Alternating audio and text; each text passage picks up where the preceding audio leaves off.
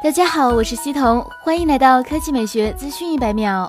最近网上传出了大量关于 iPhone SE 二代的消息，这些消息所表达出的内容基本一致。iPhone SE 二代将配备刘海全面屏的设计，并且将配备 Face ID 功能。关于发布的日期，网上有两种观点，一是在本月发布，还有消息称将在九月份发布。近日多则消息显示，iPhone SE 二代将在本月的十五号上市，也就是说，iPhone SE 二代很有可能会在两天后的 WWDC 上发布。爆料大神在推特上曝光了关于 iPhone SE 二的最新消息，他援引了德高集团的广告和草图，称这款手机将在今年六月十五日至十八日在德国上市。在草图中，这款标称 iPhone SE 二的手机采用了刘海屏的设计。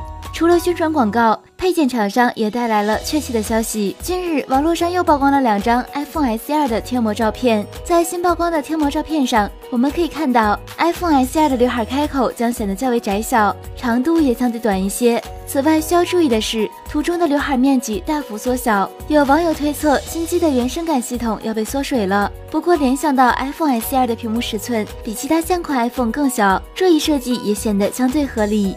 综合近日的消息来看，WWDC 上发布这一款新机的可能性很大。核心处理器方面可能会搭载 A 十处理器，性能与 iPhone 七系列相同，不过也不排除搭载 A 十一处理器的可能。